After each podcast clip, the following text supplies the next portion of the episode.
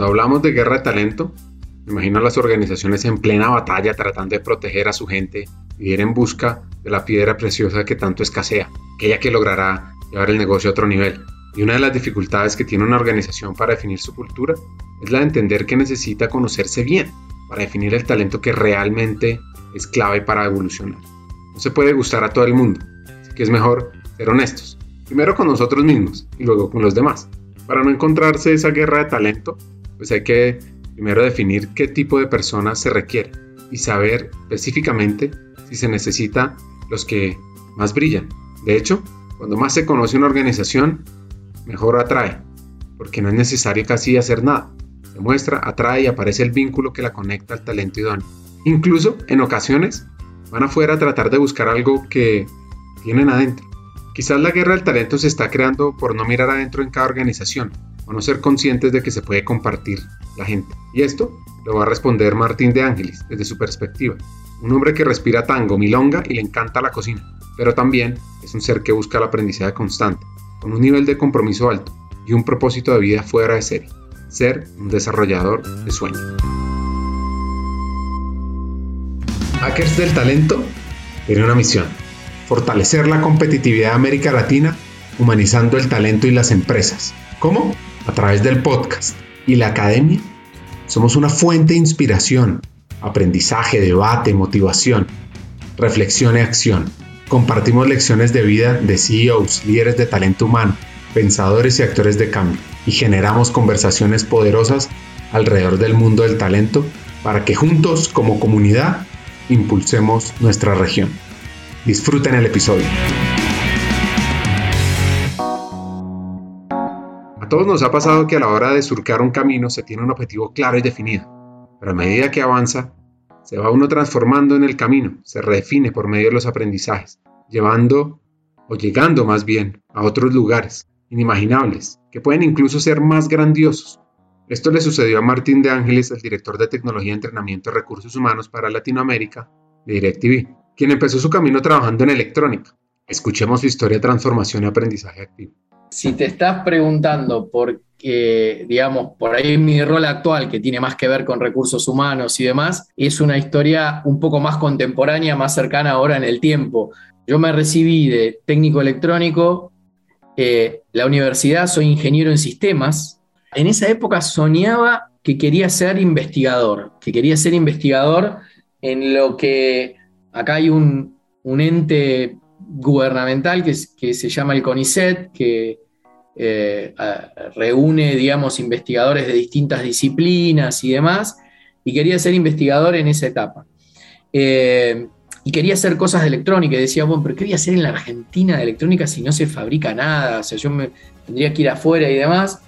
Y, la verdad que ya para, para ese momento, empezando la, la universidad, se da un cambio de trabajo en los primeros años y empiezo a trabajar en un área más de sistemas, ¿no? Estaba trabajando más en telecomunicaciones, bien concreto, y, de casualidad surgió un, proyecto en esa compañía, una compañía que, tiene que ver con los trenes aquí en la Argentina. Surgió un, proyecto que tenía muchísima relación con electrónica, con lo cual me súper entusiasmó, que fue el primer sistema de, de pasajes o de tickets magnéticos que se implementaba aquí en la Argentina con vendedoras de boletos automáticas que no requerían personas, eh, con, lo que se llaman los, molinetes. ¿no? Hoy, hoy es súper conocido esto que estoy diciendo, uno va a Estados Unidos, Europa, cualquier país, digamos, en Brasil, en todos lados, digamos, y el metro, lo que fuera, tiene un boleto, ya ni siquiera magnético hoy, hoy es contactless, ¿no? Este, eh, pero para mí en ese momento era una cosa increíble. Y, tuve un poco la suerte de, de, quedar elegido para ese proyecto. Yo trabajaba en el área de sistemas y, me tocó una serie de viajes a España, en principio a empezar a hacer el control de calidad muy jovencito de los equipos que se iban a traer a Argentina, así que estuve casi un año por España. A la vuelta de eso se implementó el proyecto y pudimos implementar como unos laboratorios de reparación con un montón de tecnología que yo solo había visto en el cole, en los libros, digamos, básicamente.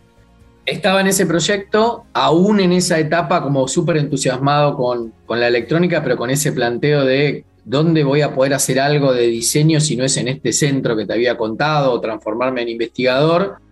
que me entusiasmaba por un lado, pero, pero más de descubrimiento, ¿no? De, decir qué es, y tampoco estaba tan seguro de eso. Y, surge este proyecto. Me toca viajar a España, me toca ver fábricas en relación con la electrónica. Estuve un año prácticamente dando vueltas por allá, eh, trabajando con este proyecto en la parte más del control de calidad, de lo que se iba a traer a Argentina. Y, vi una tecnología que me, que me sorprendió volví, el proyecto se consolidó, se implementó, bueno, y, me quedé en ese lugar como, como líder de, mantenimiento, habiendo podido crear con todo el equipo este, unos laboratorios de, mantenimiento, reparación de electrónica, con tecnología que acá no había. Y la verdad que fue impresionante, pero también fue una etapa de descubrimiento, ¿no? De decir, ¿es esto lo que realmente quiero hacer? O ese proyecto me tocó trabajando para un área de sistemas y donde también había otros proyectos. Cuando el proyecto terminó, un poco que el entusiasmo se me fue cayendo y también tomé la decisión de cambiar de carrera. Yo en ese momento estudiaba ingeniería electrónica y me cambié a ingeniería en, sistemas. Eh, y me fui metiendo más en los sistemas, en la parte de telecomunicaciones y se me fue como olvidando el tema un poco de la electrónica. Eh, y, también agradezco que, haya pasado, porque por ahí a veces uno descubre las cosas muy, muy tarde y toma una decisión muy, muy tarde. Siempre se puede seguir adelante, obviamente, pero, pero bueno, me pasó tempranamente y, tomé esa decisión de, cambiar. Al principio más con los sistemas, después más con, las telecomunicaciones. Y también un poco lo que me pasaba en esa época era que, me interesaban proyectos en, en compañías Martín, si puedo decir en dos palabras su descripción, debería ser aprendizaje constante. Un hombre apasionado por generar y desarrollar nuevos conocimientos. Ser empático, con una escucha activa súper desarrollada. Su carga actual en la Dirección de Tecnología y Entrenamiento de Recursos Humanos para DirecTV le permite abordar todos los temas que impactan el talento humano de esta multinacional, referente a la formación y el desarrollo. La historia de nuestro hacker empieza no donde nació, fue en Buenos Aires, Argentina. Su historia empieza cuando sus abuelos, de origen italiano, llegan a La Pampa, con unas semillas en los bolsillos, como él nos cuenta. La inmigración italiana en Argentina es el movimiento migratorio más numeroso e importante, superando aquellas de los conquistadores españoles.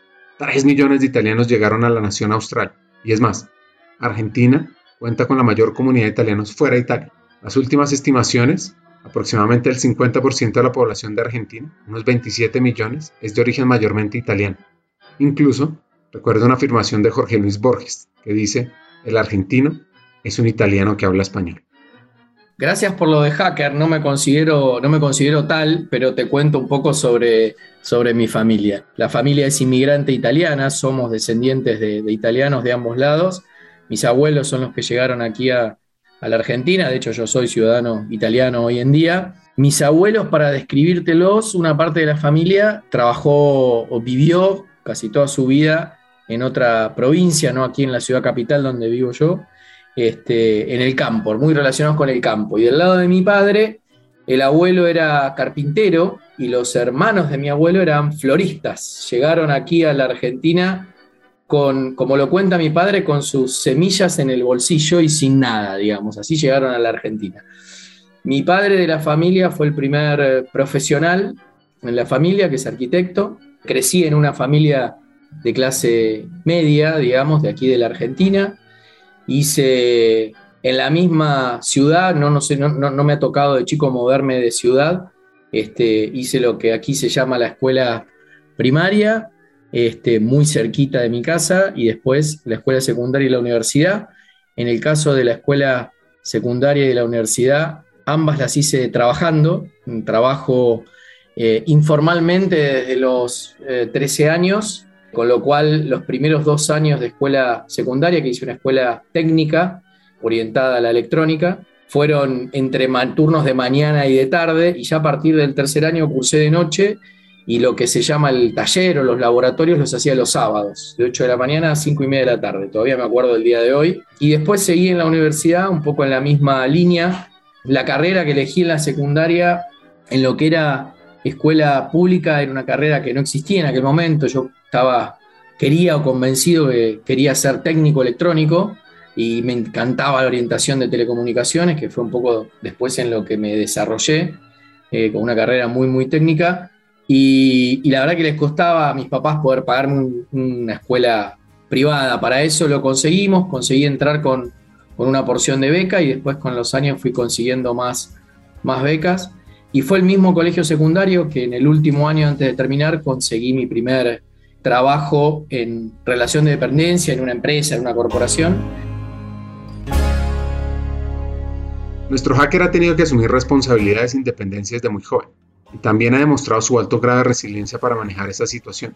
Una de las que más recuerda es la separación de sus padres, que lo llevó a tomar una figura de ayudante en los quehaceres del hogar, donde encontró una de sus pasiones, cocinar. Somos dos hermanos, eh, Fernando y Martín, que soy yo. Nosotros, el colegio primario, íbamos doble escolaridad, de la mañana hasta la tarde, porque nuestros padres trabajaban eh, prácticamente todo el día, pero salíamos del colegio tenía yo la tarea de llevar a, mi hermano al colegio y volver los dos juntos, digamos, ¿no? sano y salvos a la casa. Era muy cerquita el colegio y de ahí eh, nos cambiábamos, tomábamos la merienda, lo que fuera, y de ahí a jugar a la pelota. Jugar a la pelota, no te voy a decir en lo que llamábamos el potrero, acá le llamábamos las canchitas, que eran unas canchas de fútbol eh, comunitarias, y, jugábamos ahí a la pelota hasta que caía el sol y ya volvíamos a casa a bañarnos, a hacer la tarea, a, cenar y después, bueno, a dormir y al siguiente día de, colegio, eh, ya un poco más, un poco más grande, pero en el colegio primario mi madre, mis padres son separados, pero vivíamos con mamá y a mi madre le encantaba la cocina, muchas veces dejaba muchas cosas preparadas porque ella no estaba en el día y a mí me tocaba ahí los primeros pasos de calentar la comida y eso. Y ahí me entusiasmé con la cocina, que es algo que me gusta muchísimo, me encanta cocinar y demás. Los domingos aquí es muy o de asado en la Argentina o de las pastas italianas. Así que el domingo ayudar a, mamá o a la abuela, en el caso que estábamos con papá, este, a amasar o algo. Y creo que ahí nació un poco mi amor por la cocina, que es otra de mis pasiones, digamos. Martín le ha tocado empezar a conocer y gestionar sus emociones desde muy temprano. La separación de sus padres fue una prueba dura y él, haciendo una reflexión de este suceso, le permitió formarse en carácter y ellos lo inspiraron para seguir adelante y trabajar día a día por abordar los diferentes problemas que suceden. Como dato, recuerdo este tema en el país austral hasta 1987 era muy complicado. Si un hombre y una mujer que se había divorciado vivían con otra persona bajo el mismo techo, era adulterio, delito y podían ir a la cárcel. El 3 de junio de 1987, el Congreso de la Nación de Argentina aprobó la ley que permitió a los divorciados volver a contraer matrimonio, la llamada ley de divorcio vincular.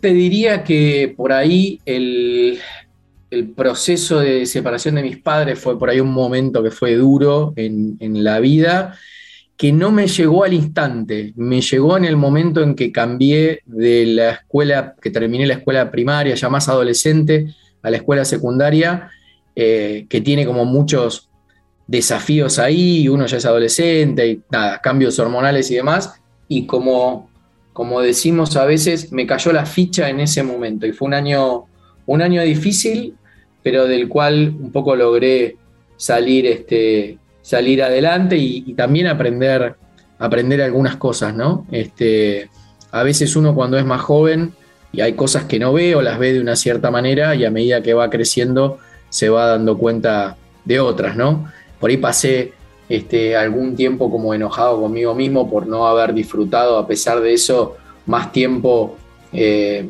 con mi padre y demás, pero la verdad que, nada, se resolvió, se resolvió rápido por suerte y, dejó un poco ese, ese aprendizaje, digamos, ¿no? Em, yo le llevo unos tres años a mi hermano y por ahí me tocó más vivir eso que, lo que le pasó a mi hermano, que era más chico y por ahí se daba menos cuenta de eso, pero nada, la verdad que súper bien excelente relación con ambos y ambos nos han ayudado a los dos en un sinfín de cosas y nos han formado, digamos, de, la mejor manera este, y es lo que somos hoy, digamos, ¿no? Así que a los dos los amamos un montón este, y, les agradecemos lo que somos. Los dos, eh, te, podría decir que entre, entre los mentores que uno encuentra en su carrera profesional, los dos son, son, son mentores míos y, y, me han formado en mi caso, ¿no? O sea, con una cultura muy del trabajo, ambos trabajaban muchísimas horas, inclusive mi padre siendo profesional, mi madre más empleada, pero, pero vimos eso de chico, yo vi eso de chico, vi esto del trabajo, de, levantarse temprano, de dejar organizada la casa, de hacer lo mejor que uno podía durante el día y de a pesar de cualquier problema que uno tuviera, siempre había una forma de salir y eso me quedó, me quedó grabado y a veces uno cuando enfrenta algunos desafíos dentro de una compañía, eh, se me vienen algunos de esos, de esos recuerdos, ¿no? esos desafíos difíciles que uno tiene y piensa y dice, no, si yo salí de esto, ¿cómo no voy a poder salir de esto? Y vi que se puede, entonces seguir adelante. Esto del seguir adelante y la cultura del trabajo, eh, con certeza es lo que viví de chico con mis padres.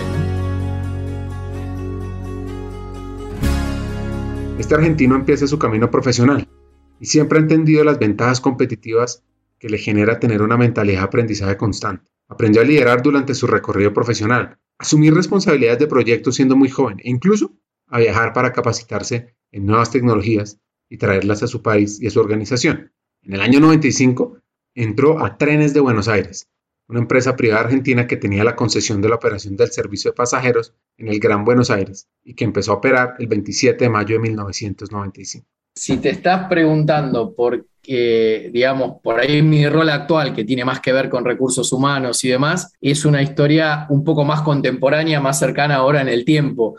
Yo me recibí de técnico electrónico, eh, la universidad, soy ingeniero en sistemas. En esa época soñaba que quería ser investigador, que quería ser investigador en lo que acá hay un, ente gubernamental que, que se llama el CONICET, que eh, reúne, digamos, investigadores de distintas disciplinas y demás, y quería ser investigador en esa etapa. Eh, y quería hacer cosas de electrónica, y decía, bueno, pero ¿qué voy a hacer en la Argentina de electrónica si no se fabrica nada? O sea, yo me, tendría que ir afuera y demás.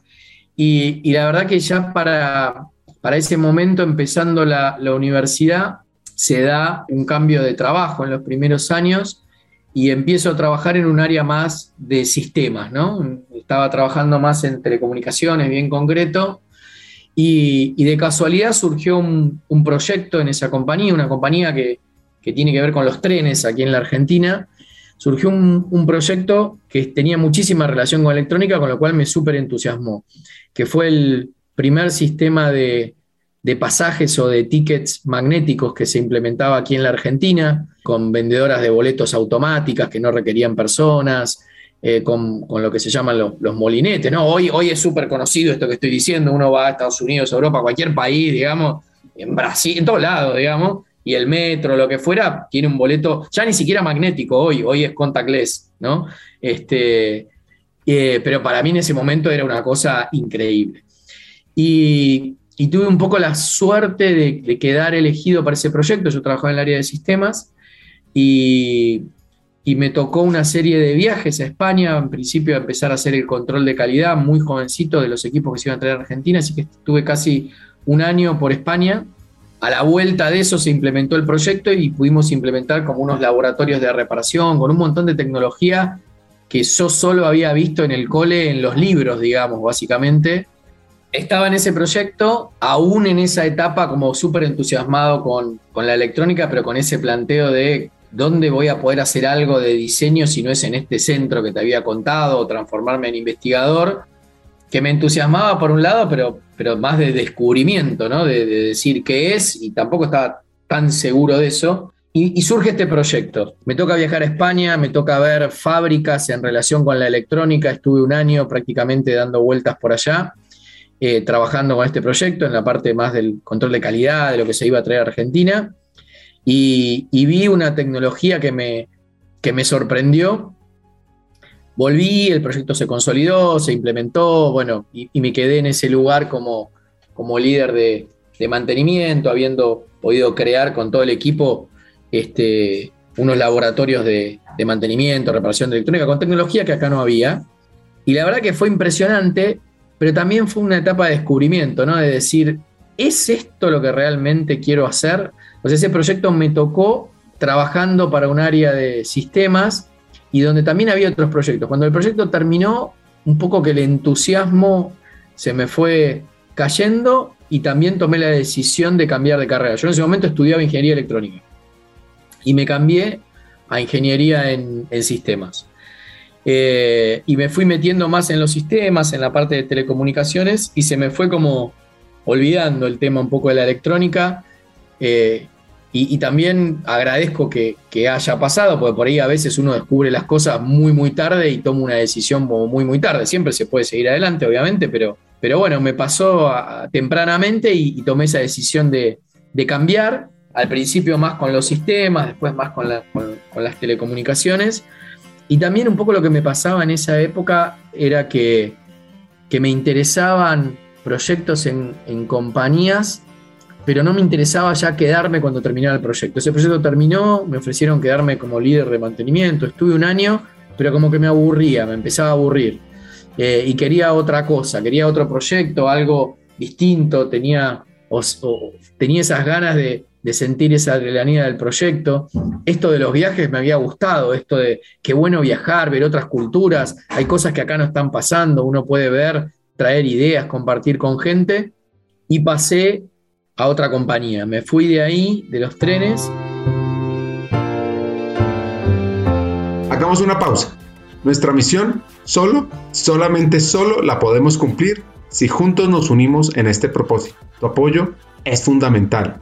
Puedes arrancar compartiendo los episodios en WhatsApp, suscribirte al podcast en las diferentes plataformas, seguirnos en nuestra página de LinkedIn Hackers del Talento o en nuestra página web hackersdeltalento.co e incluso inscribirte y aprender juntos en la Academia Hackers del Talento. Ya hay varios que lo están impulsando, gracias a CRIP Región Centro, a Medir y muchos más que están detrás por su apoyo.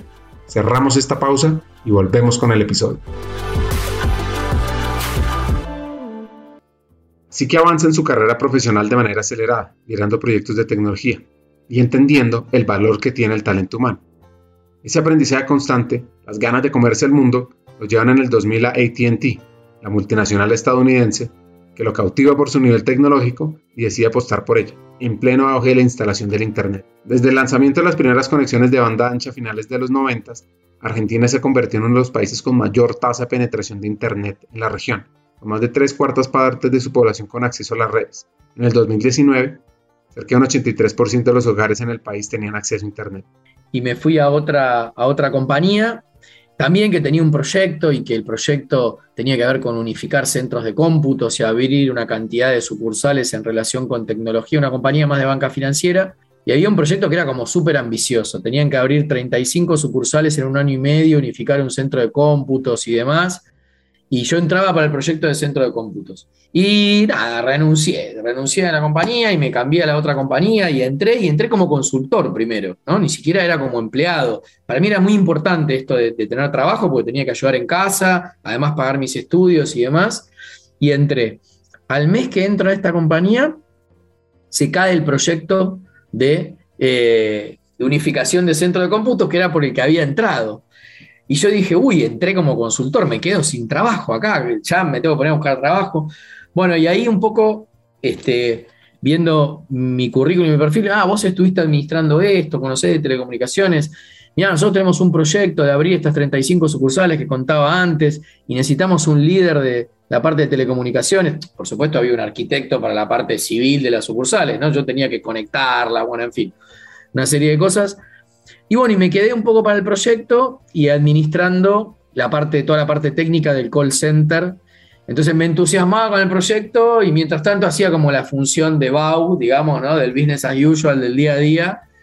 Pero cuando el proyecto se terminó, eh, que lo cumplimos en un año y medio, eh, y fue un año y medio que parecieron cinco, porque eran horas y horas de, de trabajo, me pasó otra vez de vuelta esto de eh, uy, se acabó el proyecto, la verdad que quedarme haciendo nada, el día a día no es lo que yo quería.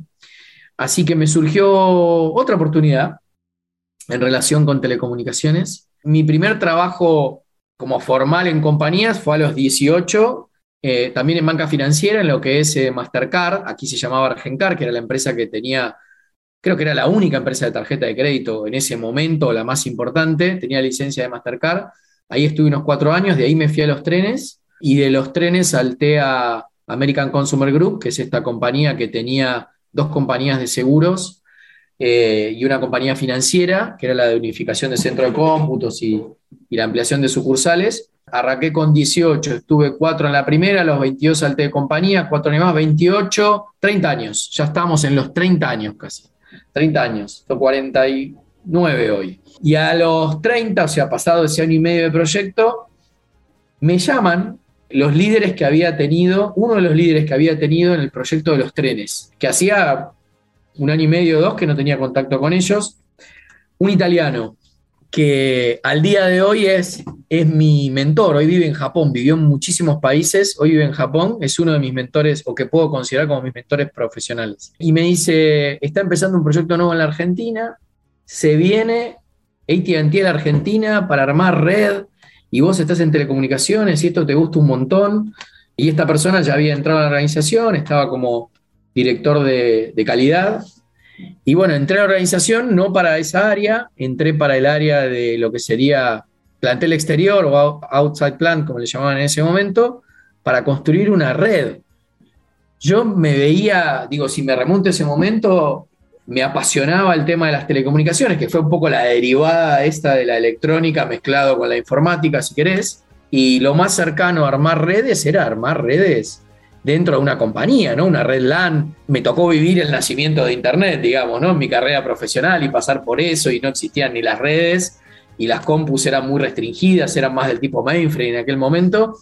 Y dije, no, esto es increíble, me están llamando para construir una red en la vía pública y fibra óptica y no sé qué, y súper entusiasmado con eso, así que ni lo, ni lo pensé. Estuve ahí casi cuatro años, la compañía a los dos o tres años la compañía se, vendió y la compra Telmex. En Telmex decido quedarme prácticamente de todos los compañeros que teníamos, a veces en, en función de, de, compañías, queda muy poca gente, quedamos muy poquititos, que fuimos los que pasamos a Telmex. Y estuve no mucho más, un año más, porque de vuelta el proyecto se había acabado, era una función más en relación a, a seguir el día a día.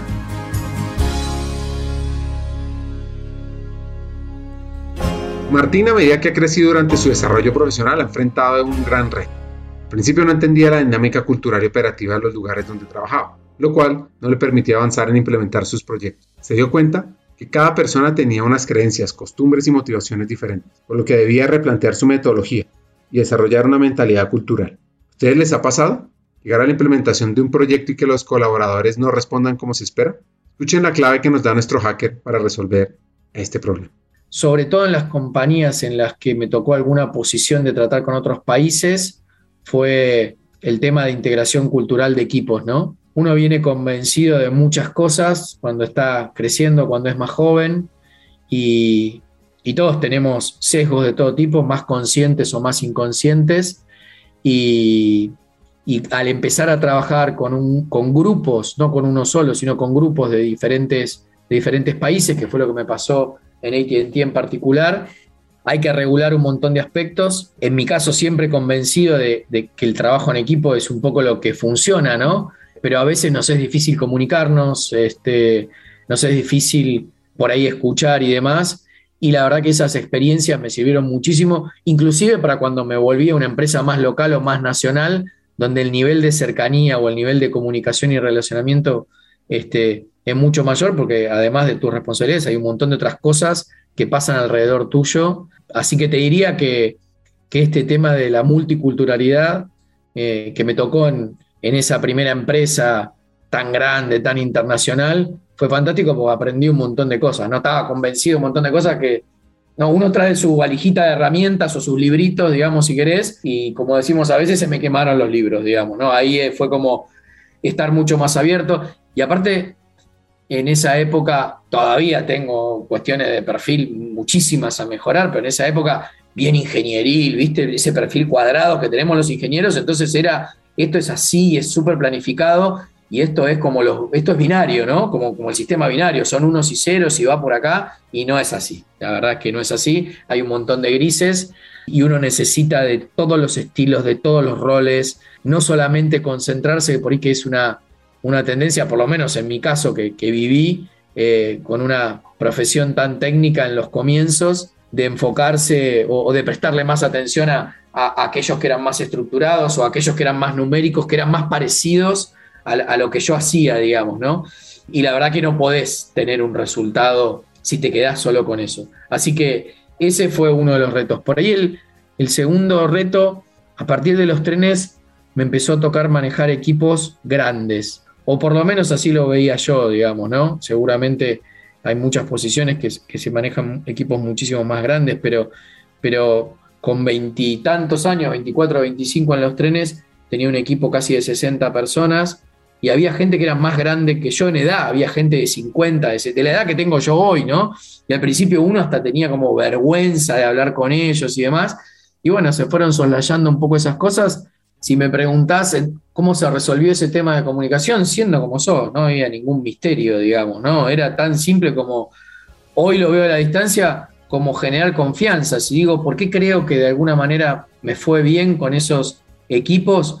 Porque había confianza, porque había trabajo, porque no había espacio para hacer otra cosa que no fuera todos trabajar en conjunto. En, los trenes para mí fue, fue bastante difícil. Fue la primera vez que me tocó trabajar con equipos sindicalizados y no sindicalizados, ¿no? que tienen un montón de, diferencias por ahí de salario este, y en general, y, donde eso puede generar un montón de problemas. Y la verdad que no los hubo, la verdad que no los hubo. O sea, y, y si me preguntás, ¿pero qué hicieron? No qué hiciste, porque yo solo no hice nada, digamos, eso lo tengo claro, digamos, ¿no? ¿Qué hicieron? Nos escuchábamos, hablábamos, todos tenían una opinión, digamos, y esas opiniones después se veían reflejadas en la realidad, ¿no? Porque una cosa es decir las cosas y después, si esas cosas que dijiste que ibas a hacer no ocurren, no se construye esa confianza. Entonces te diría que, no sé, si estás buscando una clave, por llamarlo así, eh, te diría que, que dentro de esos retos que me tocó enfrentar, la clave es la confianza. ¿Quieres saber cómo ser un hacker del talento? Nuestra motivación es formar los futuros líderes de talento humano América Latina, para que seamos estratégicos, tecnológicos, transformadores, y así liderar la humanización de las empresas. Tenemos la Academia Hackers del Talento, donde puedes aprender de la experiencia de forma colectiva, donde los profesores son vicepresidentes y CEOs de compañías líderes en América Latina, donde contamos con un contenido relevante, 20 sesiones con temas claves para el futuro de talento humano. Vas a aprender además a tu propio ritmo, accediendo a contenidos asincrónicos fuera de serie, en temas de People Analytics, experiencia del empleado, inteligencia artificial y mucho más. Además, los estudiantes con los cuales vas a compartir son inspiradores. Vas a ser parte de una comunidad, vas a vivir un aprendizaje increíble y lo vas a poner en marcha en tu compañía. Está pendiente de las siguientes aplicaciones a las cortes de la Academia Hackers del Talento en Colombia, México y otros países. Hay oportunidades que vienen de sorpresa, pero otras hay que buscarlas. Y esto le sucedió a nuestro hacker. Él quería trabajar en consultoría, que le permitiría viajar y compartir con equipos de diferentes países, hasta que, buscando su esfuerzo dio sus frutos y llegó a TNX Corp, la única empresa latinoamericana incluida en la prestigiosa consultora estadounidense Gartner como los líderes globales de la industria de tecnología Expense Management. Esta organización se dedica a gestión y optimización de gastos y activos de tecnología y telecomunicaciones. Opera en seis países latinoamericanos. Le permitió a Martín una mirada diferente para asumir retos, aprender y desarrollar su inteligencia cultural. Porque es que este concepto de inteligencia cultural surge a partir de la unión de inteligencia y cultura y se define como la capacidad de relacionarse e interactuar con eficiencia con otras personas de orígenes culturales distintos. Desarrollar esta sensibilidad permite evitar sobrellevar la dificultad de las situaciones que a veces no entendemos según nuestro contexto y es una de las habilidades del futuro más valorada. Estando en esa compañía también un poco el proyecto como más crítico eh, o más divertido, por lo menos para mí, entendí que llegaba un poco a su, a su fin y quería cambiarme. Y me empezó a resonar en la cabeza, de alguna manera había, había trabajado en, en, compañías que brindaban servicios, en distintas industrias. Me empezó a agarrar eso de, uy, me gustaría probar otro tipo de industria. Cada industria tiene su velocidad, ¿no? Y uno puede aprender mucho más y va cambiando que si se queda por ahí siempre en la misma posición, en el mismo lugar, pasa por distintas culturas y me resonaba, porque me había tocado hacerlo en esta compañía, que de alguna manera era, era un contractor, tenía este concepto de la consultoría, pero no era una consultora. y yo quería trabajar como en una consultora más de, más de consultoría, no estar en ese, de ese lado del mostrador, si se quiere, y empecé a buscar y encontré una consultoría que era específica de telecomunicaciones, porque también estaba entusiasmado con lo mío. La empresa se llamaba eh, Telenexo y trabajaba también en forma regional. Así que entré acá en, Argentina, eh, también con una posición regional, trabajando con, con, distintos productos muy en relación. En aquel momento estaba bastante como de moda en el mundo y en la TAM este tema de Telecom Expense Management, ¿no? que era cómo mejorar o hacer más eficiente los gastos de grandes compañías de todo tipo en telecomunicaciones. Y la verdad que fue una compañía donde empecé a viajar muchísimo por Latinoamérica, a tener equipos en Latinoamérica, pero viajando. Había tenido esa experiencia por ahí eh, anterior en, otras compañías que te conté, pero por ahí viajaba un poco menos, ¿no? Y, y trabajaba más con conferencias telefónicas y demás. Acá básicamente estaba dos, tres semanas arriba de un avión por mes, viajando por eh, los distintos países donde donde teníamos operación. También me tocó participar con el equipo de abrir algunas operaciones, siempre desde mi lugar, por supuesto, acá participaba un, montón de, personas en este tema. Y la verdad que era una compañía también muy cercana, muy cercana desde, desde el CEO de la compañía, bueno, los, socios dueños de la compañía, que eran de, de, múltiples países distintos. Te diría como una experiencia muy formadora en relación también al, esfuerzo, a la inteligencia que a veces hay que poner a las cosas. Y no era una empresa súper conocida, no era una Big Four de estas consultoras, era una, era una consultora de nicho, si querés. Y ahí uno se imagina, ¿no? O por lo menos yo me imaginaba cuando era por ahí más joven, esto de, ¿no? Cómo las grandes compañías tienen por ahí un, nivel de red de contactos para poder generar negocios. Bueno, no era, el, no era el caso en esta compañía y todo era muy a, pulmón y, de buscar gente, ya Internet súper consolidada, digamos, ¿no? en el mundo en general, y, cómo podía llegar a grandes contactos dentro de compañías para poder empezar a hablar de algún tipo de mejora. La verdad que ese fue un poco uno de los, de los aprendizajes de esa compañía, ¿no? Cómo con la investigación, el análisis, eh, cómo Internet abrió un montón de posibilidades que antes solo eran por contactos. Antes eran por contactos o leyendo publicaciones especializadas. ¿Quién es el presidente de no sé dónde? ¿Quién es el CFO de tal lugar? Y eran incontactables. Bueno, Internet hizo posible, entre otras cosas, que hubiera un montón de información disponible para por ahí empezar desde cero una gestión comercial. Y esa fue la primera compañía que de alguna manera me corrió un poquito de lo técnico, tenía un rol técnico, pero eh, que me acercó un poco al rol comercial. No, no estuve directamente involucrado, o sea, no fui un líder de ventas y demás, pero sí nos tocaba hacer venta con el equipo, ¿no? Tratar de extender el contrato con ese cliente y demás. Y eso me pareció fascinante, digamos, ¿no? Eh, y también me ayudaba a, empezar a limar esta, las puntas de ese cubo de ingeniero, ¿no? Viste, vos podés tener un cubo que es con mucha punta, pero bueno, lo empezás a limar, a limar, a limar, le puedes a cambiar la forma la verdad que ese acercamiento a la parte comercial me abrió la cabeza en un montón de aspectos y el tener un equipo distribuido, que para esa época era, hoy, hoy todos los equipos son distribuidos, ¿no? Pero estoy hablando de, llevo casi 11 años en la compañía actual y estuve casi cuatro en eso, o sea, hace, hace sí, 15 años atrás, cuando recién empecé o más, tener tres personas en Chile, cuatro eh, no sé, en Brasil, 5 en México, 3 en Bogotá y 30, 40 en Argentina, no, nada, no era, no sé, por lo menos hoy es súper común. Para mí era fascinante eh, el viajar, poder conocer a la gente con la, eh, físicamente, conocer su cultura, bueno, nada, interactuar con, con clientes y con compañías de todos los tamaños de otros países en Latinoamérica, la verdad que te, no sé, a mí me abrió, me abrió la cabeza y me permitió aprender un montón de cosas, aprender muchísimas cosas.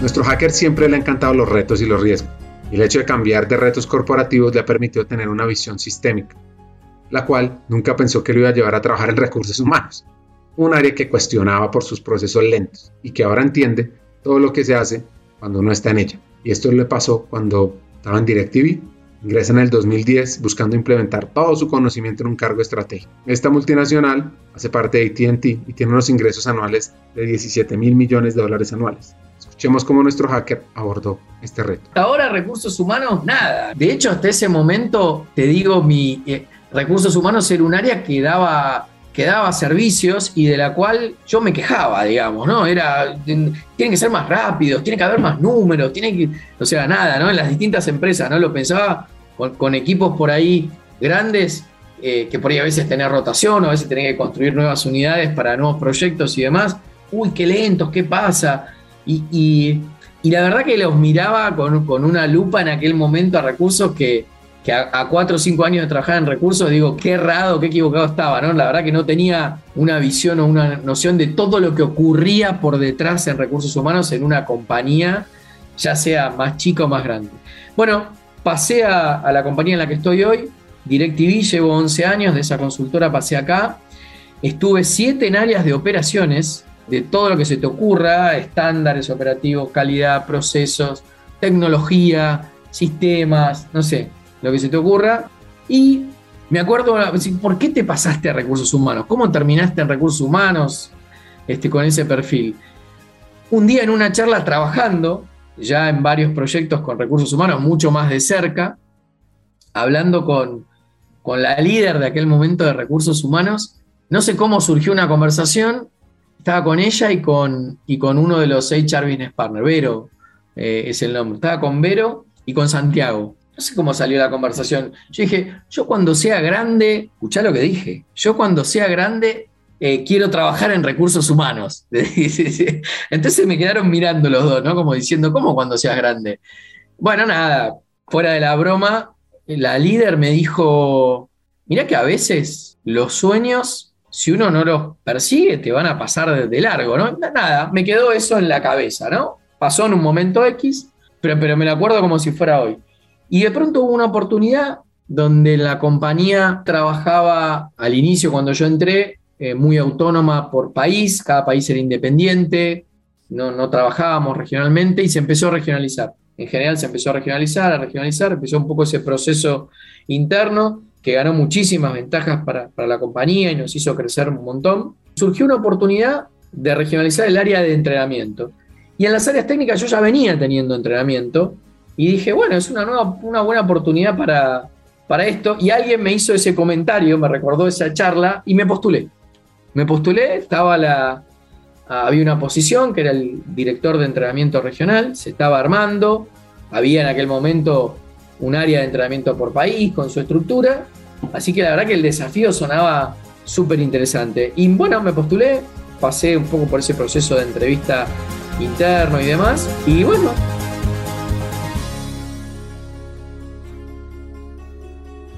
Hay momentos en la vida que tienes que tomar decisiones que no esperas, pero se debe tener el coraje y la empatía de observar todas las posibilidades y variables que te impactan. Esto lo vivió Martín cuando decidió tomar la oportunidad de ingresar al mundo de talento humano. Nada, lo más cercano, si querés, en la universidad estuve un poco como ayudante en algunas materias y demás cuando, cuando estaba cursando y cuando terminé. Sí en la parte técnica, por, el tamaño de, equipos que, que me ha tocado trabajar, eh, nos ha tocado dar cursos y demás, pero, pero no es lo mismo, o sea, no es lo mismo encargarte de la formación desde las bases hasta los ejecutivos de la compañía que haber dado algún que otro curso técnico. No, no es lo mismo. No, la verdad que no, no lo había tomado. Tuve la suerte, si querés, de, encontrarme con un equipo fantástico, digamos, este, del cual sigo aprendiendo cada día, que son expertos en, en formación, y también un poco con el correr porque hay, un segundo tema, ¿no? Este tema de que, de que por más que uno a veces se quiere alejar de lo técnico y la tecnología, eh, yo digo que a veces lo técnico me sigue. Entonces, ¿qué pasó? Pasó ese primer año dentro de la compañía muy enfocado en formación, en trabajar todo eso, y de pronto llega un nuevo desafío también dentro de recursos humanos para sumar al equipo. Tecnología de recursos humanos. Tenía que ver con otro desafío que era unificar todos los sistemas de información de todos los países que estaban en aquel momento más disgregados y concentrar una solución única que contemple todo el ciclo de vida del empleado. Yo dije, uy, pero esto fantástico, digamos, ¿no? Todavía estábamos trabajando con ese proyecto y me llega este proyecto que además tiene relación con tecnología.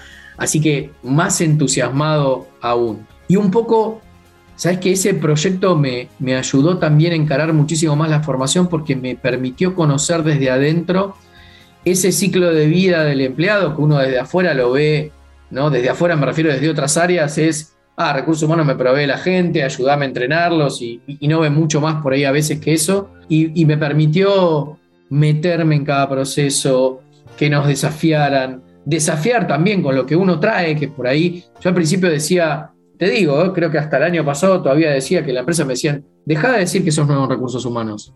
Entonces yo decía, yo soy nuevo en recursos humanos, pero me parece que tal cosa o tal otra, y eso de, tener esa oportunidad me ayudó a formarme también en la parte de formación, ¿no? Por supuesto, entre medio sí, nada, apoyarse con, con entrenamientos y demás, pero me hizo ver recursos humanos desde otro lugar y, querer afianzarme dentro del área y poder apoyar en todo lo que se puede, todo lo que se puede. Así que nada, me encantó, estoy súper contento, me encanta el, trabajo que hacemos en el, en el día a día, ¿no? Y ese es un poco, pensando en, la historia que, charlábamos recién, es un poco el motor que por lo menos a mí me genera la energía del día a día, ¿no? Si yo tengo cosas que me entusiasman, yo siento que no tengo un trabajo. Entonces, si vos sentís que no tenés un, trabajo, eh, nada, me, pasa que puedo estar, además de mil horas metido en el proyecto o lo que fuera, que no lo siento, o sea, porque me gusta lo que hago. Que en general fue ese común denominador de los proyectos que me gustaban, ¿no?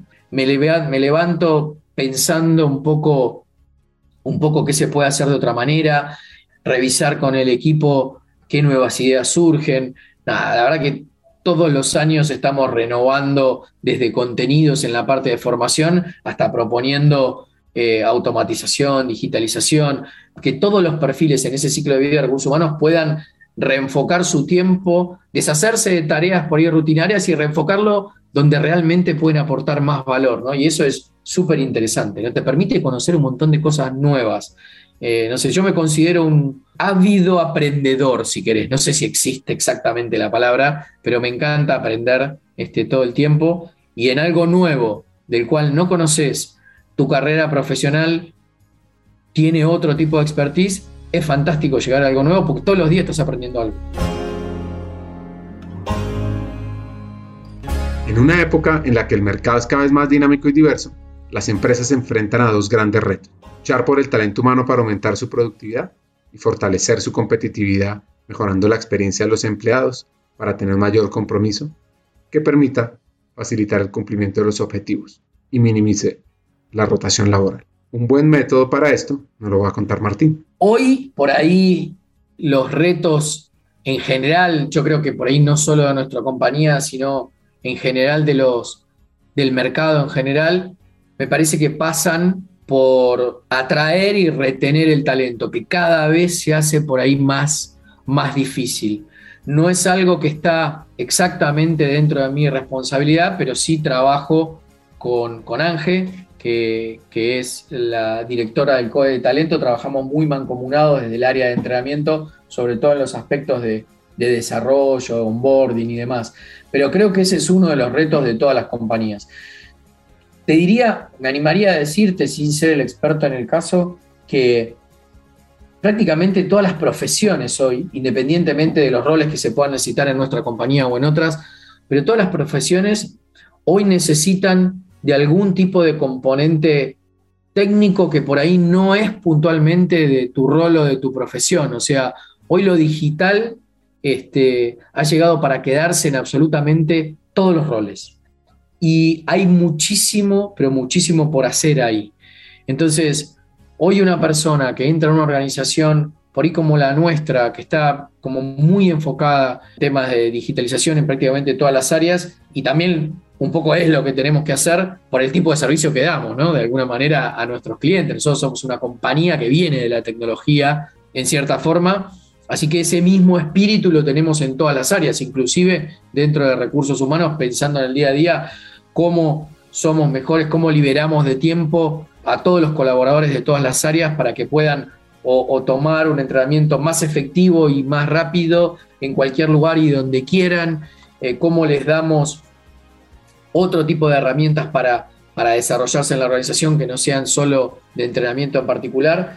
Y hoy las compañías que, te brindan un montón de, espacios para que vos crezcas, hace que vos puedas crecer, si lo querés hacer, ¿no? porque también está en, en cuánto querés crecer, que vos crezcas bastante rápido. Y ahí se plantea ese otro desafío, ¿no? ¿Cómo los retenés? Porque aquellas personas que crecieron demasiado rápido tienen muchísimas más oportunidades por ahí, han ganado un montón de, skills y demás para poder elegir su trabajo, ¿no? Entonces, hacer que te, lograr que te sigan eligiendo dentro de tu compañía, creo que es el desafío del futuro.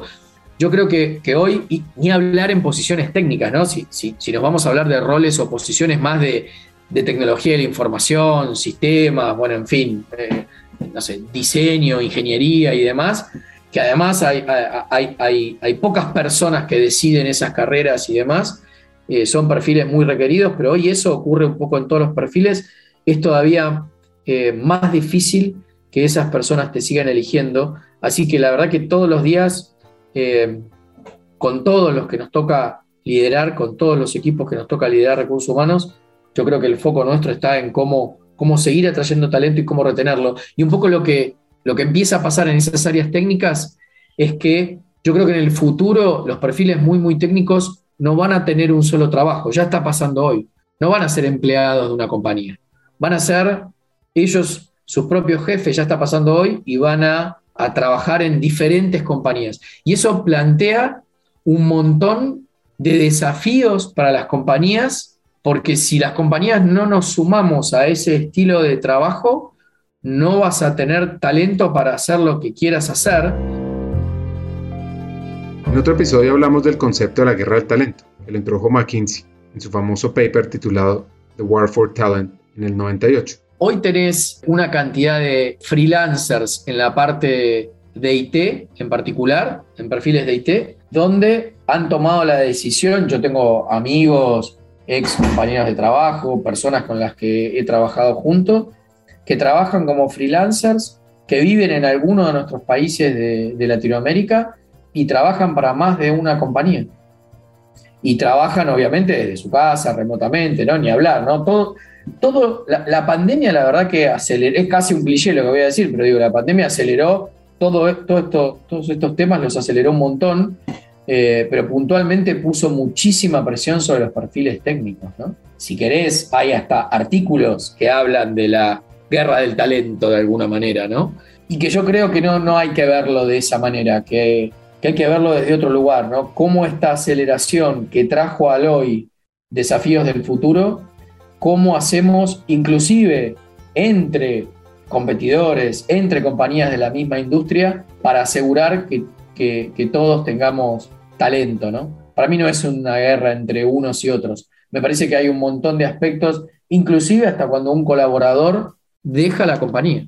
Hasta cuando un colaborador deja la compañía, yo creo que se hablen posibilidades con ese colaborador y que por ahí las empresas no suelen mirar en ese sentido, ¿no? Cuando un colaborador deja la compañía, es como, bueno, se acabó la relación con ese colaborador, vamos a reclutar a otra persona y yo creo que desde recursos humanos tenemos que apuntar a eso, porque ese colaborador que dejó la compañía, que tuvo un montón de formación en la compañía que sea, que le permitió crecer, que le permitió seguir sus sueños, buscar y encontrar lo, lo que él quería, muchas de esas personas que están dejando compañía son muy conscientes que ocurrió por la oportunidad de desarrollo que tuvieron en su compañía anterior. Y esa persona que se fue de esa manera, de alguna manera es una persona con la cual uno, si genera un vínculo de cara al futuro, hasta puede generar negocios para la compañía de cara hacia el futuro. Hay ejemplos de eso ya hoy en, compañías. Se entiende un poco hacia, hacia dónde vamos, digamos. Me, parece que, es súper importante no solo el enfoque de cómo, lo, cómo desarrollás y cómo atraes el talento en tu compañía, sino qué pasa después, ese talento que dejó la compañía, cómo de alguna manera seguís en contacto con él y qué oportunidades también podés generar de cara hacia el futuro de negocio, de entrenamiento, de exposición, de un montón de aspectos que por ahí hoy las compañías no, están mirando hacia ese lugar. Tremendos hacks nos da Martín. 1. Para medir un plan de formación no se mide por lo que se invirtió o demás. Eso no le sirve al negocio. El negocio le sirve entender qué no está funcionando en la cadena de valor, cómo se puede medir antes de la implementación, generar un objetivo, impactar y medir los resultados de ejecución para ver si fue efectivo el entrenamiento. Y 2. Se va a hacer un acompañamiento al equipo después del entrenamiento para saber si están mejorando esos indicadores que se han definido impactar y para saber si están implementando lo aprendido. Desde cuando comenzamos Comenzamos con, te diría, 100% del entrenamiento era presencial en cada uno de los países y, en, todos los niveles de la organización, ya sea externo, con apoyo externo o interno.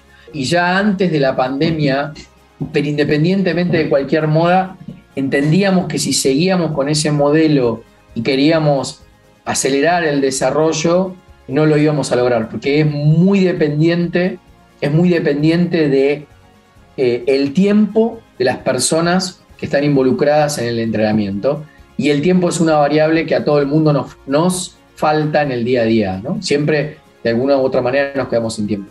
En aquel momento empezamos a migrar el entrenamiento hacia la virtualidad. Por un lado, hacia el autoestudio hacia lo que llamamos el self-paced training y hacia la virtualidad, o sea, un instructor, un poco como estamos charlando nosotros, ¿no? A través de algún medio o alguna plataforma. Hoy decirte esto, decir, bueno, Martín, pero vino la pandemia en el medio y prácticamente todo ocurrió. Bueno, sí, nosotros empezamos antes de la pandemia con eso.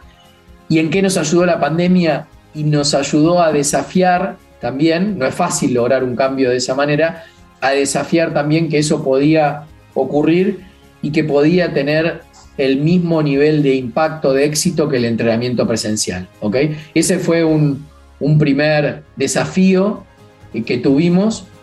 Después, post pandemia, ya todo el mundo entiende que el entrenamiento puede ocurrir de esa manera. Pero, ¿qué nos pasó para relacionarlo con esto de la moda? Porque en algún momento de este tiempo eh, se volvió moda esto del entrenamiento virtual. Nos pasó que estamos en la endemia, si se quiere, y ojalá se termine cuanto antes este tema, pero nos pasó que volvimos a la oficina, siempre con esquemas intermedios y demás, pero en nuestra compañía, como en muchas otras, tenemos mucha fuerza de trabajo en campo, ¿no? En la trinchera, como le decimos, ¿no? Tenemos vendedores que están en la calle, tenemos nuestros técnicos que van a tu casa y se preocupan por, por darte el mejor servicio, y todos ellos, eh, mucho antes por ahí que, otros perfiles de organización, estuvieron durante la pandemia trabajando protocolos y demás, pero volvieron a la calle, como en todas las compañías, mucho antes que otros perfiles. Y de pronto todo el entrenamiento había sido virtual y entendimos que había una necesidad de, de volver a la calle nosotros también, porque si no te perdés de cosas, te perdés de temas que pasan. No es que dejamos lo que habíamos hecho, sino que volvimos a un concepto de entrenamiento blendido, mixto, si querés, ¿no? Donde continuamos con autoestudio que te da la posibilidad de hacerlo cuando vos quieras, desde el dispositivo que quieras y desde el lugar que quieras. Seguimos haciendo entrenamientos porque obviamente cruzamos entrenadores con países y demás, y eso nos da por ahí una eficiencia de tiempos en cuanto que antes viajábamos todo el tiempo para todos lados y ahora no te hace falta un viaje y te da más tiempo para vos para planificarte, para preparar material, para entrenar a otras personas. Seguimos con entrenamiento virtual como lo estamos haciendo nosotros en esta charla. Volvimos sí a la calle a mirar, a escuchar qué es lo que está pasando, mirar la efectividad desde otro lugar. A veces cuando alguien te pregunta, bueno, ¿cómo medís si querés el entrenamiento en particular? Lo tradicional, que es algo que nosotros no hacemos ya hace mucho tiempo, hace muchos años, es, bueno, ¿cuántas horas diste? ¿Cuánto invertiste? Y demás. Eso no le sirve al negocio. Al negocio le sirve entender qué es lo que no está funcionando en un proceso, si querés, de la cadena de valor del negocio que puedas tomar una medición antes de eso, ¿bien? Que puedas ver de primera mano, si querés, desde no solo inclusive a veces del área de entrenamiento, sino involucrando otras áreas que tienen que ver con recursos humanos o con el liderazgo de esa área o ese proceso que estás yendo a apoyar y determinar qué objetivos querés cumplir. Para darte un ejemplo muy concreto, eh, vamos a suponer que tenés un tema en venta en particular, en alguna región en particular, donde te cayó la productividad de la venta, que es algo concreto, es algo que se puede medir. O te cayó el nivel de atención en alguno de los skills de un call center, también se puede medir. Que ocurra un poco esa intervención de escuchar, de entender y un poco ver qué pasa en el terreno, definir cuáles son esas medidas que empiezan a impactar negativamente en el negocio y detrás crear ese entrenamiento específico para después de brindar ese entrenamiento, que no es un entrenamiento puntual donde vos en un entrenamiento solucionás, sino que después de hacer esa intervención vas acompañando de un periodo de tiempo mínimo de 90 días y vas haciendo un poco ese nesting de todo lo que trabajaste en esa intervención de entrenamiento, cómo lo vas corrigiendo en el día a día, trabajas con los líderes de esa área para ir asegurándote de que esa corrección va ocurriendo. ¿Y cómo te aseguras de que va ocurriendo? Esos indicadores que definiste antes, ejemplo la productividad de venta, ejemplo la calidad del servicio de la atención, los vas midiendo durante ese periodo. Y vas viendo qué personas pueden estar mejorando en eso y cuáles se están quedando. Y en las que se están quedando, las podés apoyar desde otro lugar, ¿ok? Con otros refuerzos y demás, pero además asegurándote de que todos los actores que participan de eso estén un poco haciendo su parte. Muchas veces escuchamos dentro de las organizaciones, ah, no, ahí hay un problema de productividad, le falta entrenamiento a la persona. Y resulta que te metes en el tema, empezás a investigar, haces ese análisis porque tenés que resolver una situación de, performance en particular, el problema no es de entrenamiento. Personas conocen perfectamente lo que saben. Hay otros problemas. ¿Y cuáles son? De todo tipo. Por eso el entrenamiento no trabaja solo, tiene que trabajar mancomunado con el área de talento, tiene que trabajar mancomunado con los HR Business Partners. Nuestro hacker siempre está inspirado por su equipo, por los expertos que lo rodean, por generar un aprendizaje acelerado. Junto con ellos ha generado un estudio de caso que permite desarrollar habilidades, competencias específicas para impulsar el negocio. Incluso propone un modelo de consultores internos que diagnostiquen, implementen y midan con indicadores que quieran ampliar esta novedosa operación para un equipo de formación. Escuchemos. Hoy te diría que muchos de los líderes que trabajan conmigo, que son expertos en recursos humanos, son parte de mi inspiración en, el día a día. Hoy estoy consumiendo por ahí mucho paper que tiene que ver con, Harvard en particular, eh, después de, muchos años de, de, continuar por ahí estudio, de ser un ávido lector si querés. Eh, el año pasado empecé a estudiar de vuelta. Me metí en un máster y empecé a estudiar de vuelta. Entonces hoy estoy encontrando, más formalmente por lo menos, hoy estoy encontrando un montón de información en relación a casos. A, mí me gusta trabajar mucho con, con casos de, de, estudio, ¿no? ¿Qué pasó? Ese análisis y demás. Y estoy leyendo muchos papers sobre eso y trato de compartirlos con el equipo y de generar un espacio, no solo de decir, ah, lean esta bibliografía o pasarles un paper o tomen este curso en particular, sino de generar el espacio dentro de, mi equipo y a veces con otros equipos que se quieren sumar, porque es una cuestión abierta, no es que sea un programa formal que estemos haciendo internamente, sino que es la forma de compartir conocimiento con el equipo y trabajar por ahí esos casos, esos casos juntos. Hoy estamos consumiendo, y yo en particular, muchos casos por ahí de Harvard, en relación a temas o de entrenamiento o de desarrollo en general, porque están muy, muy relacionados. Por otro lado, como te decía, eh, tengo la suerte de, estar en un equipo de trabajo donde hay un montón de expertos y la verdad que me inspiro muchísimo en el día a día con eso. Y si te tengo que decir por ahí, libros en general no son exactamente por ahí de recursos humanos, pero de los últimos que he leído, eh, ejecución, o los que tienen que ver con todo este cambio digital. Hay mucho de la digitalización metiéndose en las empresas en todos los aspectos, inclusive en, recursos humanos. Las lecturas han estado un poco por ese lado, por la transformación digital y por el cambio. Y mucho estudio de, casos, digamos, ¿no? De casos, de bajarnos casos de Harvard. De hecho, nosotros tenemos, no, no creamos como, como concepto, no creamos todo el material de entrenamiento creamos el material de entrenamiento que tiene que ver con nuestro negocio, para poder enfocar a nuestro equipo en eso. El resto del material curamos contenido de bibliotecas externas que tenemos contratadas. Entonces trabajamos mucho con distintas bibliotecas, con bibliotecas de LinkedIn, eh, trabajamos también en el pasado, vamos rotando, vamos rotando, vamos rotando proveedores, socios de negocio, trabajamos con Harvard Management, trabajamos con Coursera, trabajamos con varias librerías donde, donde hay material que ya fue hecho por especialistas, digamos, ¿no? Uno no puede estar inventando la rueda todo el tiempo. Yo te puedo decir, ¿y tu equipo de entrenamiento?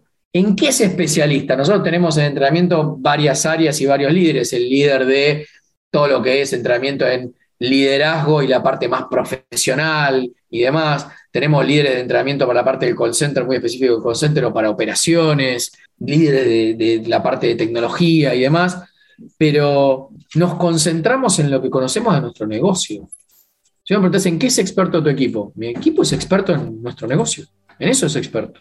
Y a partir de eso puede diseñar material de entrenamiento para mejorar y apuntalar y hacer que nuestro negocio venda más, tenga mejor calidad, que nuestros clientes estén más contentos.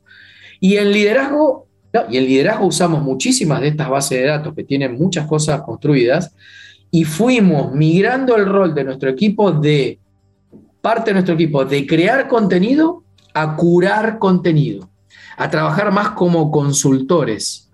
¿Cuál es tu problemática en liderazgo en tal área en particular? Es esta. No vamos solos, vamos con talento trabajamos casi como consultores, hacemos un assessment, entendemos qué es lo que está pasando, cuál es el problema, hacia dónde se quiere ir. Y si necesitamos un material de entrenamiento en particular, porque por ahí el problema no es de entrenamiento, lo curamos buscando en todas estas plataformas externas.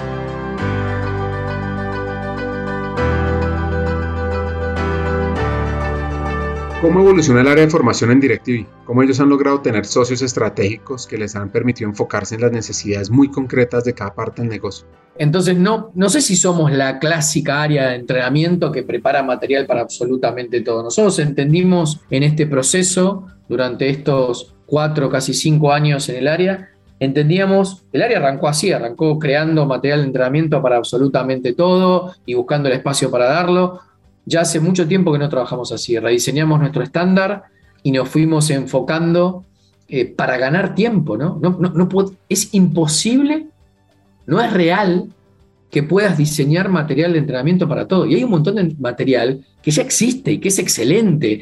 Y, hay un montón de, de, personas preparadas para esto. Bueno, hay un montón de plataformas externas que funcionan de esta manera y tenés desde casos simuladores, hemos avanzado muchísimo en, todo lo que es gaming para aprendizaje y para simulador. Las personas cuando somos más adultas no aprendemos de la misma manera como aprendemos cuando somos más jóvenes. Y tampoco tienen todo el tiempo. No es tan simple como que nosotros de entrenamiento, si hay un problema en un área productiva, ah, eh, denme ese equipo por 3, 4, 5 días que no hay problema. No, porque 3, 4, 5 días implica que esa área va a dejar de producir, o va a dejar de vender, o, va a dejar de instalar, o va a dejar de atender al cliente. Entonces, tenemos ventanas muy concretas. En esa ventana muy concreta hay que ser muy efectivo y muy de impacto. Los adultos aprendemos distintos, aprendemos con imágenes, aprendemos con multimedia, aprendemos con ejemplos muy concretos, aprendemos con role plays, aprendemos no llegando al lugar sin haber visto nada. Si me diste material anterior para que yo pueda ver antes de que llegó el entrenamiento, si tengo un simulador que me está guiando, con un juego aprendemos. Entonces la verdad que en ese sentido hemos eh, trabajado en un montón de aspectos. Y volviendo a tu pregunta original de las modas, sí hubo muchas modas en las que al principio nos sentimos atraídos, ¿no? Hubo un momento, me acuerdo ya hace unos dos, o tres años atrás, te diría un año anterior a la pandemia, que empezó este tema muy fuerte en entrenamiento de la realidad virtual o la realidad aumentada. Hicimos alguna prueba, lo miramos y demás, independientemente de los costos, que no es la cuestión de esta, de esta charla en particular, había cosas que nos parecían como impracticables, digamos, por lo menos en el modelo en el que tenemos nosotros, y algunas de esas ideas las tomamos y algunas las desarrollamos nosotros internamente, pero no de realidad virtual, sino que tomamos conceptos que vimos ahí para llevar un poco al día a día. Y uno de esos conceptos fue el tema del uso de simuladores. Inclusive hasta, hasta hoy en día trabajamos con, uno de nuestros eh, socios estratégicos en la parte de entrenamiento en lo que tiene que ver con diseñar un simulador específico para nuestro negocio. Específico para nuestro negocio. Uno puede tener simuladores de prácticas en particular pero tener un simulador específico de negocio, de tu propio negocio, te da una ventaja enorme para preparar a todos los niveles de la organización. Con ese simulador estamos trabajando ya hace unos un año y medio o dos en todos los niveles de la organización, en todos los niveles. Ya hoy estamos, estamos trabajando con, coordinadores, con analistas y demás. Así que eh, es súper interesante porque una cosa es lo que vos haces en tu área, a veces no estando en las áreas más de front del negocio, eh, uno cree que conoce cómo funciona realmente el negocio, estás por ahí en un área más vertical, más de soporte, más de apoyo al negocio, y hay cosas que no ves del día a día del negocio. Y tener una herramienta que por ahí te genera entusiasmo, que te genera una cierta competencia interna, porque se trabaja en equipos con ese simulador, eh, digamos, si hay, algún equipo que gana de alguna manera, no es que gane un super premio, ¿no? Es una cuestión de esa competencia que se da, esa sana competencia también por el, por el aprendizaje. Y por ahí después a, a, la gente le dan ganas de meterse y de involucrarse por ahí en otras áreas, vio algo que no conocía. El otro aspecto que usamos o intentamos usar bastante en la organización es entrenamiento no es la única área que entrena. Nuestra organización, como todas, es gigante. Nosotros no somos expertos en todo, es, imposible que eso ocurra, no es real. Entonces empecemos a trabajar el concepto de Subject Matter Expert.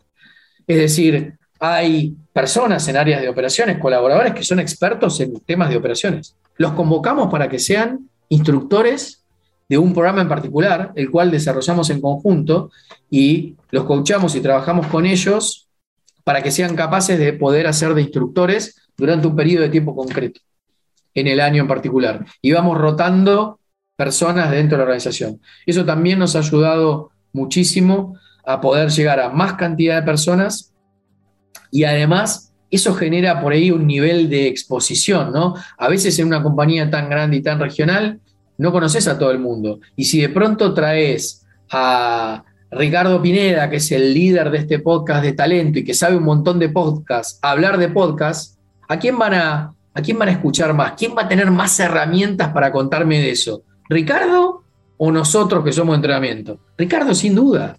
Esa figura del SME que nos costó al principio, porque estás sacando a alguien de su rol, de todos los niveles, yo ¿eh? no te estoy hablando ni del liderazgo en particular, sino de todos los niveles.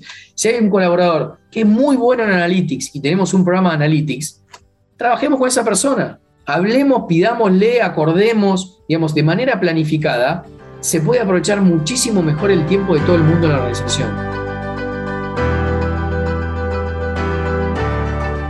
Anoten estos hacks. Sé lo que quieras hacer o no serás nada. A la suerte hay que ayudarla ocupándote, no preocupando. Debes siempre construir confianza. Es el factor clave en las relaciones. Y por último, tienes que hacer siempre lo que dices. Eso genera confianza. El mejor consejo que me han dado, si querés, no me lo dio una persona. Y yo decir, si no te lo dio una persona, estaba escrito en una pared del colegio primario de formación inicial al que fui. Y era, la verdad que no sé quién, quién lo escribió, eh, pero sí sé quién pidió que estuviera escrito, que era el director de la escuela, que decía algo así como, sé lo que quiero hacer, o no serás nada. Ese escrito en esa pared donde hacíamos el recreo, digamos, en el, en el día a día, me lo seguí acordando durante, durante toda mi carrera profesional y tenía que ver con esto de buscar tu lugar, buscar lo que te gusta, con esto que comentábamos antes de si estás haciendo lo que te gusta, de alguna manera, por lo menos en, mi caso, no, no, lo siento como un trabajo, ¿no? Lo, que me gusta no lo siento como un trabajo y eso te da una, apertura de, posibilidades que por ahí si el trabajo que estás haciendo te pesa, eh, es más difícil, ¿no? Porque tu energía se va para otro lado, ¿no? En, resolver esa pesadez que tenés y no en lo que estás haciendo en el, día a día. Sé que también uno podría pensar, por ahí vos tuviste suerte, ¿no? De, de hacer lo que te gusta. Siempre hay un factor suerte, eso es real, pero soy un convencido de que la suerte hay que ayudarla. Y ese sí es un consejo que uno de mis mentores me dio, ¿no? Eh, a la suerte tenés que ayudarla, tenés que ayudarla ocupándote, no preocupándote. O sea, tenés que ayudarla planificando, tenés que ayudarla preparándote, tenés que ayudarla estudiando. Hoy vivimos en un mundo que cambia todo el tiempo, no vamos a hablar de eso, que digamos lo sabemos todos qué es lo que está pasando en el mundo. Y la educación es un factor, lo menciono porque estamos un poco hablando de entrenamiento, pero es un factor ya hoy, de cara al futuro, te va a acompañar el resto de tu vida. No es que vas a hacer tu escuela y tu universidad y se acabó ahí, o tu máster y ahí se acabó. Hoy tenés que estar estudiando todo el tiempo. No, no hay vuelta. Porque es tan rápido el cambio, no solo de la tecnología. La tecnología a veces empuja otras cosas que son procesos que también son cambiantes, desde la forma de comercialización, desde la forma de, implementar algo en particular o de operar algo. Entonces tenés que estar estudiando todo el tiempo. Así que ese consejo de, deja de preocuparte y ocupate, o sé lo que quieras hacer, o no serás nada, me parece que es, uno, nada, de los que yo por, por ahí más me, me recuerdo. ¿Y qué consejo? En principio hablamos o surgió durante la charla el tema de la confianza. Para mí la confianza es un valor que te permite construir un montón de cosas. Así que construir confianza es algo que le recomiendo a todo el mundo, para lo que sea, para liderar, para operar, para tu vida en el día a día, para con tu familia, digamos. Y construir la confianza por ahí no es algo eh, simple. Además, cuando tenés el desafío de yendo a, una compañía y al trabajo en particular, que trabajas en equipo y además tenés la responsabilidad de que junto con el equipo nos toca liderarnos a nosotros mismos, ¿bien? Y a los proyectos que tenemos, es un factor que es clave y que tiene algunos factores, casi que la podrías llevar, voy a exagerar, digamos, si querés, pero casi mi perfil ingenieril me puede, la, podrías llevar hasta una fórmula matemática, ¿no? Una vez escuché a un, a un speaker uruguayo que, hablaba de la confianza y, nada, y después un poco leí su libro y demás, que está bueno también, este, se llama No Más Pálidas, y hablaba de la confianza y, me quedó a mí y a otras personas que estábamos ahí, charlábamos y, hacíamos bromas con el tema matemático y, le preguntamos qué tenía que ver con la confianza. Y esta persona decía que la confianza tenía que ver con tres factores, ¿no? Con ser justos, honestos y competentes y qué significaba un poco cada una de estas cosas, ¿no? Cuando nos toca liderar un equipo, te toca administrar justicia en el equipo. De alguna u otra manera, te toca hacerlo como te toca en la familia, ¿no? Cuando un, un hijo se comportó mal con otra persona o lo que fuera, y administrar eso. Y eso es visible para todos. Así que de acuerdo a cómo vos lo administres y te tocó todavía hoy en estas estructuras, en todas las compañías, donde eh, el liderazgo a veces es muy personalista o depende de una persona en particular o de un conjunto de personas, eh, todos te están viendo. Así que es súper importante que esa administración de justicia tenga que ver con algo concreto, con algo que sea igual un poco para todo el mundo, ¿no? Si no, de otra manera, eh, ahí empezás a perder confianza en ese primer factor. Por ahí el segundo factor, hablamos de ser justos, honestos. Eh, la honestidad, digo, fuera de lo obvio, tiene más, si querés lo podemos resumir en tenés que hacer lo que decís. Si no haces lo que decís, si vos decís una cosa, tenés un discurso y después la gente ve que en el día a día haces otra cosa, y, pero y te caes, digamos. O sea, perdiste, perdiste el segundo factor, si querés, de la fórmula de la confianza. Y el tercero que tiene que ver con competencia es más referido a la competencia que requerís para la posición, ¿no? Este, y que se puede aprender, digamos, eso no hay problema. Imaginemos esta fórmula como una multiplicación de estos tres factores, cualquiera de ellos que vos logres hacer crecer, te da un resultado que va creciendo cada vez más, que aumenta la confianza. Ahora, cualquiera de esos factores que se vuelva a cero, perdiste la confianza. Escuchar la historia de Martín es apasionante, esa búsqueda de aprendizaje constante es inspiradora. Su desarrollo por alcanzar ese liderazgo auténtico lo hace único. Se ve en él un deseo de aportar desde su rol al crecimiento de la empresa, ser un facilitador para cumplir sueños. Esta conversación me dejó muchos hacks. Aquí están los tres principales. Primero, verdadero impacto de la formación no se mide en cuánto se invirtió, cuántos programas de entrenamiento se desarrollaron. Se mide en que este proceso impacte una problemática de la operación, en el desarrollo del negocio y lo solucione. Dos, el futuro del trabajo no está en una guerra de talento, está en entender las diferentes dinámicas operativas que nos ofrece la tecnología y desde ahí crear modelos que permitan explotar el talento de manera colaborativa. Y tres, Siempre que se quiera generar una experiencia del empleado que genere un involucramiento alto, se debe crear un ciclo de colaborador que engrane todos sus pasos, que sea apalancado por un gran plan de formación. Para mí, en resumen, se debe generar un plan de formación que impacte y desarrolle la experiencia del empleado, entendiendo que hay temas claves de la misma operación que deben ser abordados por expertos, abordados de manera dinámica, entretenida, y que también otros pueden curar con sus socios estratégicos, siempre basados en la cultura, en el cambio de paradigmas y en la desconstrucción de sesgos que impulsen con cambios de la mentalidad de aprendizaje activo para lograr resultados fuera de serie. Hasta un próximo episodio, sigamos hackeando el talento.